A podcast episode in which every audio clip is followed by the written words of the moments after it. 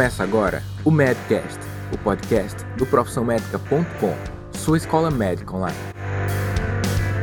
O Medcast é um conteúdo exclusivamente voltado para médicos e estudantes de medicina interessados em atenção primária à saúde. É produzido pelos médicos Daniel Coriolano, Alexandre de Lima Santos e Roberto Ribeiro Maranhão, o Bob. Nesta quarta temporada, a médica Luísa Portugal participa com a gente.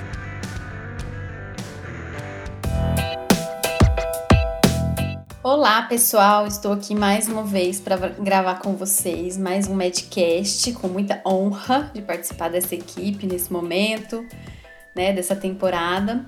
E dessa vez a gente vai dividir esse programa em duas partes, né? Porque o assunto é grande e tem muita coisa para a gente falar a respeito, que é sobre climatério. Então, nessa, nesse primeiro momento, a gente vai fazer uma. relembrar as questões hormonais, o que está acontecendo, é, falar sobre os sintomas e a abordagem da mulher no climatério. E no segundo programa a gente vai falar só basicamente sobre o tratamento. Então a gente vai se focar em discutir reposição hormonal, os tratamentos não medicamentosos e a gente também vai fazer uma revisão no up to date para ver se tem alguma novidade legal nessa área também.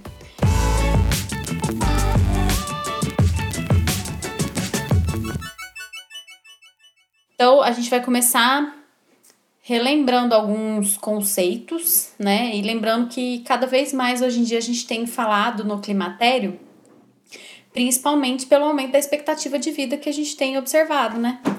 Então, é muito comum que a gente que cresça, né, é, o assunto, o assunto dê mais pano para manga, justamente por causa disso. É, vocês vão observar que o cachorro, né, o tufão, o cachorro do meu sogro não para de latir. Então ele vai passar o podcast provavelmente com a gente. Enfim, mas vamos lá então. Primeiro, então vamos relembrar os conceitos. Então, climatério seria aquela fase que a gente considera a fase de transição entre o período reprodutivo da mulher e o período não reprodutivo, né? Então é toda uma parte bem maior. É, e o que, que a gente considera então menopausa? Seria assim: a gente verifica o último período menstrual, né? E se ele ocorreu há mais de 12 meses, aí é considerado menopausa, né? Então, um ano de amenorreia. É, e ocorre em média, né, até hoje, né, não mudou isso, com mulheres em média de 50 anos de idade, né? É, e não tem relação com a idade que aconteceu a menarca, quantidade de filhos, história familiar de ah, a minha mãe é, entrou na menopausa com tantos anos e eu vou entrar também. Não, não tem muita relação, né? E também o uso de anticoncepcionais, de anovulatórios, também não tem relação com a mudança da idade que ocorre a menopausa, né? Então não não faz com que ela atrase ou que ela antecipe, antecipe de alguma forma. O que pode antecipar a menopausa, né, até de um a dois anos, é o tabagismo, né? Então é uma das coisas que inclusive a gente tem que fazer, tem que questionar, perguntar para a mulher que chegar no nosso consultório nesse período. Ela pode ser classificada, né, a menopausa em natural, quando ela corre espontaneamente, né, com a idade, ou artificial, quando aquelas pacientes nossas que fizeram cirurgias, né, ou forectomia, é, ou que se submeteram a quimioterapia, radioterapia e é, acabaram entrando na menopausa, então, de forma artificial. E ela também pode ser classificada como precoce, quando ela ocorre antes dos 40 anos de idade, ou tardia, quando ela ocorre depois dos 55 anos de idade. A perimenopausa também é importante a gente relembrar, porque é um período que ocorre muito dos, dos sintomas, né, onde começa é, é, as queixas, né, da, desse período de climatério, é o período em que se iniciam os primeiros sintomas, né, e ele, é, e depois de confirmar a menopausa, é, esse período de perimenopausa ainda pode se estender por mais um ano. Bom, então agora a gente vai passar para a parte de relembrar rapidamente, né, o que que está acontecendo com os hormônios, né, nessa fase, né, o que que acontece com os hormônios, é, quais alterações que a gente observa. Então, assim, a produção do estradiol, relembrando, né, ocorre pela maturação do ócito, e a de progesterona só ocorre quando a mulher ovula, Então, o que, que acontece? É, a produção do. É, vai, vai ocorrendo, então, uma redução, na verdade, né? Da resposta ovariana aos estímulos de gonadotrofinas hipofisárias, que é o LH e o FSH. E também vai diminuindo a quantidade, vai depletando os oócitos. E com isso, a gente diminui o estradiol. É, quando a gente diminui o estradiol, o, a gente começa a ter, a mulher começa a apresentar ciclos anovulatórios.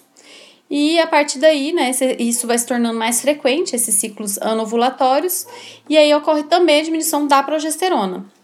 E com a evolução desse processo todo de menopausa, né, de alterações hormonais, a produção de estradiol vai cair muito, né, muito mais, e a mulher passa a ter então a, a menorreia. É, no início, quando está tendo a depressão do, dos ossos, também existe a diminuição da produção de inibina, que é uma glicoproteína que vai suprimir a secreção de FSH na hipófise, o hormônio folículo estimulante. E com isso, né, por isso, na verdade, as mulheres vão ter aquele FSH, o FSH vai aparecer alto, né, vai começar a subir nos exames laboratoriais, porque se você não tem a inibina, que suprime a secreção dele, ele sobe. É, então a gente encontra essa alteração no exame laboratorial. Só que a gente vai falar um pouquinho mais para frente e também abordar isso no próximo programa vocês vão ver que não existe, né, muita indicação para a gente ficar dosando esses hormônios, não, né, não tem muita, não tem muito porquê, o diagnóstico é, vai ser mais, é, ele é clínico, né, na verdade. É, mas é importante que a gente lembre, né, que a gente saiba disso. Um sinal característico nessa fase, né, de alterações hormonais é que muitas vezes e que muitas vezes esse sintoma acaba, é, esse sinal acaba levando as mulheres até a nossa consulta, são que os ciclos menstruais começam a ficar irregulares. Muitas vezes vai ser esse o primeiro, o primeiro sinal e a primeira coisa que ela vai se atinar, vai ficar preocupada e vai acabar nos procurando no consultório, né? Isso vai incomodar né? Muitas vezes os ciclos eles encurtam, às vezes o fluxo, né, menstrual se intensifica muito. Muitas vezes elas até chegam no consultório e falam assim que acham que estão com mioma, né? Porque ah, já ouvi minha vizinha falar que quando tinha mioma ficava com fluxo muito intenso. Então vai gerar essa confusão nelas. E aí agora vamos relembrar os sintomas, né, mais comuns, né? O mais comum de todos, disparados, são os fogachos, né?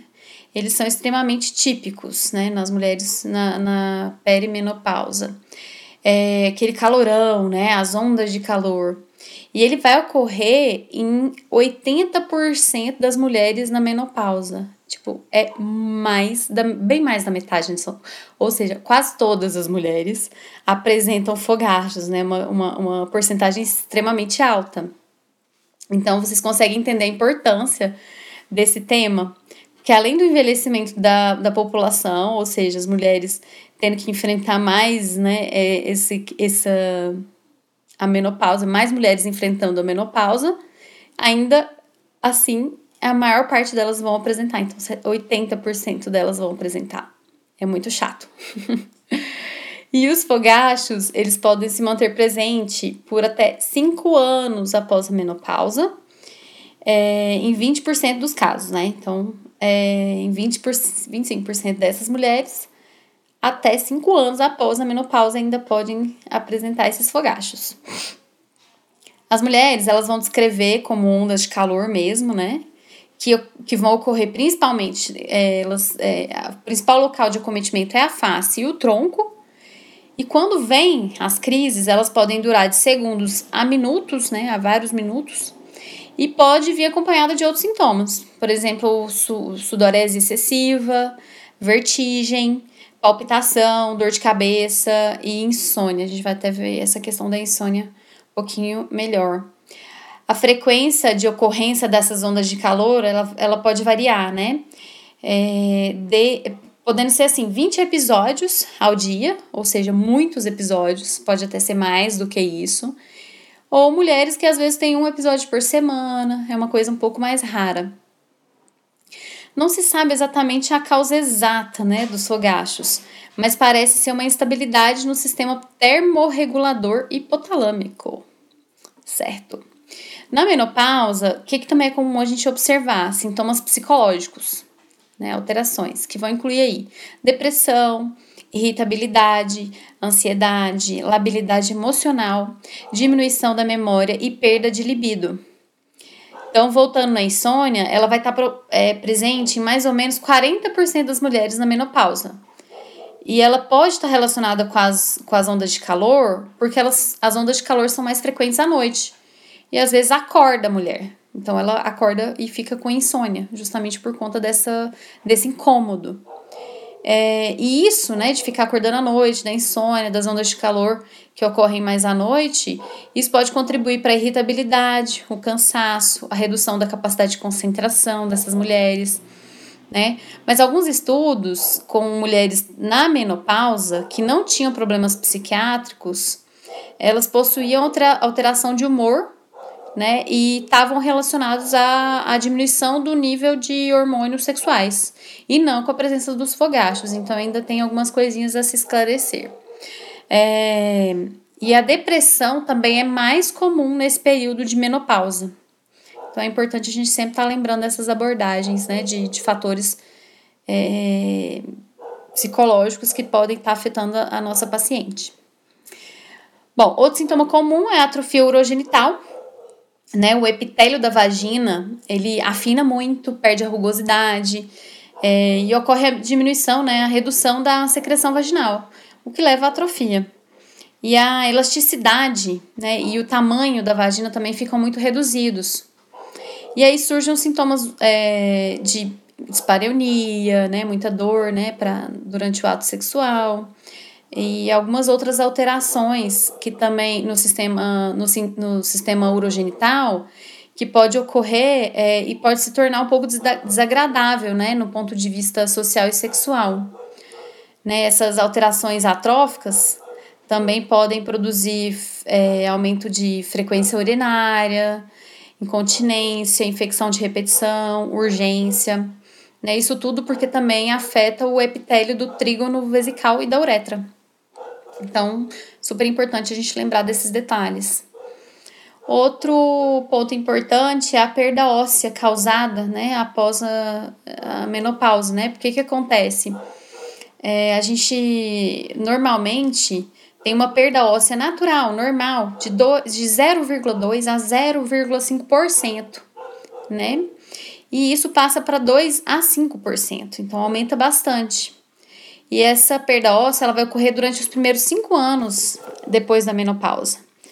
E aí vem os riscos de fratura caso se desenvolva aí uma osteoporose. As fraturas mais comuns da osteoporose causada pela menopausa nas mulheres é, são comuns de ocorrer, mais comuns de ocorrer no rádio distal, na coluna vertebral e no fêmur proximal. E normalmente, no geral, é, a massa óssea é maior nas mulheres negras e obesas, então a gente vai ver que um risco menor de osteoporose nessas mulheres e um risco maior porque a, a massa óssea é menor nas brancas, nas asiáticas, nas magras e sedentárias.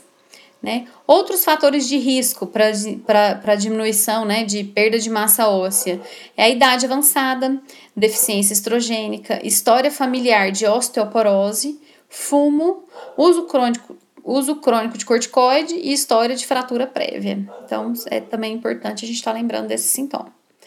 É, atendimento da mulher, então, no climatério. Agora vamos entrar em como que deveria ser essa abordagem, é, a mulher que chega ao nosso consultório com algumas queixas já relacionadas ao climatério, né? Então, sempre que a gente atende uma mulher nessa fase, a gente precisa avaliar dois aspectos muito importantes a perda da qualidade de vida dessa mulher, né, pelos sintomas, os desconfortos que são gerados pela menopausa e pelos sintomas, e também a presença de doença crônica, né, que pode afetar a expectativa de vida dessa mulher. É, então, o objetivo principal do atendimento nessa, nessas mulheres é a melhora da qualidade de vida e a redução do risco cardiovascular e de fraturas, né? Então, a gente sempre tem que observar esses aspectos. Não existe um tratamento padrão para todas as mulheres, a gente tem que, que que, lembrar que as manifestações clínicas são muito variadas, dinâmicas, e a gente tem que individualizar, individualizar o atendimento, né, a, a, sintomatologia, a experiência da mulher com climatérios, com climatério, a repercussão disso na sua qualidade de vida, enfim, a gente tem que observar todo o, o, o, o como a pessoa está vendo o, a doença, se ela quer, na verdade, se ela está enxergando isso como uma doença, se ela realmente está adoecendo, ou se são sintomas que a gente consegue que ela se acostume, que ela enfrente, que ela trate isso de uma forma não medicamentosa, só mudando algumas coisas que a gente vai até discutir. É fundamental também a gente observar outros aspectos relacionados com os hábitos de vida que a mulher tem, né? Que são os padrões alimentares, como é que é a alimentação dessa mulher, se é saudável, se tem cálcio nessa dieta, prática de exercícios físicos, exposição ao sol, né? E fatores de risco como álcool, né? Às vezes é a mulher que é, faz um uso excessivo e fumo, né? O cigarro, lembrando que ele adianta, pode adiantar, né? A, a menopausa, mas também gerar o risco, aumentar o risco cardiovascular. Então, além da gente estimular nessa mulheres, né, incentivar a mudança do estilo de vida, a gente também precisa orientar os alimentos mais indicados para que ela contemple tudo, né, todas as necessidades né, diárias na alimentação, para não correr risco de desenvolver problemas com osteoporose, por exemplo. E o uso de roupas mais leves, roupas confortáveis que em um momento de calor excessivo, com um momento de uma onda de calor, ela tem uma facilidade maior em retirar isso, ficar mais confortável, saber lidar melhor com esse problema, né? Por quê? Porque nem todas as mulheres vão precisar de tratamento para essas ondas de calor. Né? A gente vai abordar isso melhor no programa no segundo episódio, né? Mas esse sintoma, ele costuma é, desaparecer, como a gente já falou, depois de uns 5 anos, 4, 5 anos, né? E a intensidade das ondas de calor, elas variam muito nas mulheres e variam muito ao longo dos anos. Não quer dizer que uma mulher que hoje tem muita onda de calor, muitos episódios, que ela vai continuar ao longo dos anos tendo dessa mesma forma. E essa variação também de durar de 4 a 5 anos também muda muito de mulher para mulher. Tem mulher que passa um ano com esses sintomas, tem mulher que dura 5 anos os sintomas. Então tem que individualizar mesmo isso. E como ele costuma desaparecer e tudo mais, a gente já não entra de cara já com tratamento medicamentoso. Então, enfim, a gente vai abordar isso bem mais aprofundado no segundo episódio. Outra abordagem importante é a gente verificar o ciclo de vida que está inserida essa mulher. Se ela está passando por alguma perda, por exemplo, aposentadoria, casamento dos filhos, viuvez, né? Por quê? Porque os sintomas que podem né, estar na menopausa, eles também podem estar acrescidos, somados a alguma outra coisa que essa pessoa está enfrentando. Né? E a gente sabe que essas alterações no ciclo vital podem gerar também muitas alterações psicológicas, né? Que podem se somar a isso.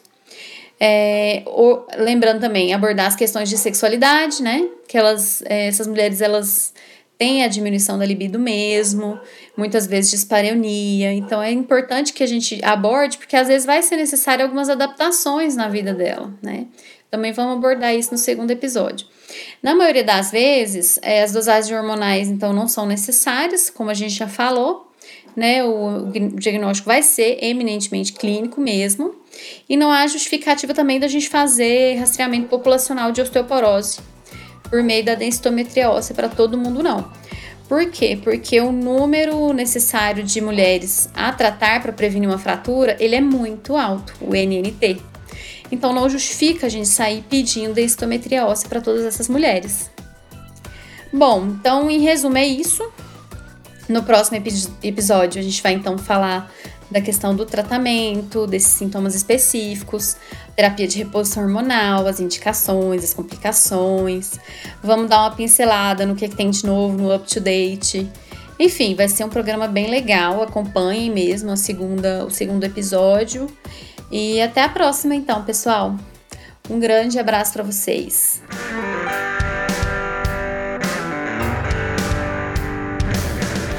Você ouviu mais um episódio do Medcast, um oferecimento profissionmedica.com. Entre no nosso site e tenha acesso a todo o conteúdo relacionado à sua educação médica continuada.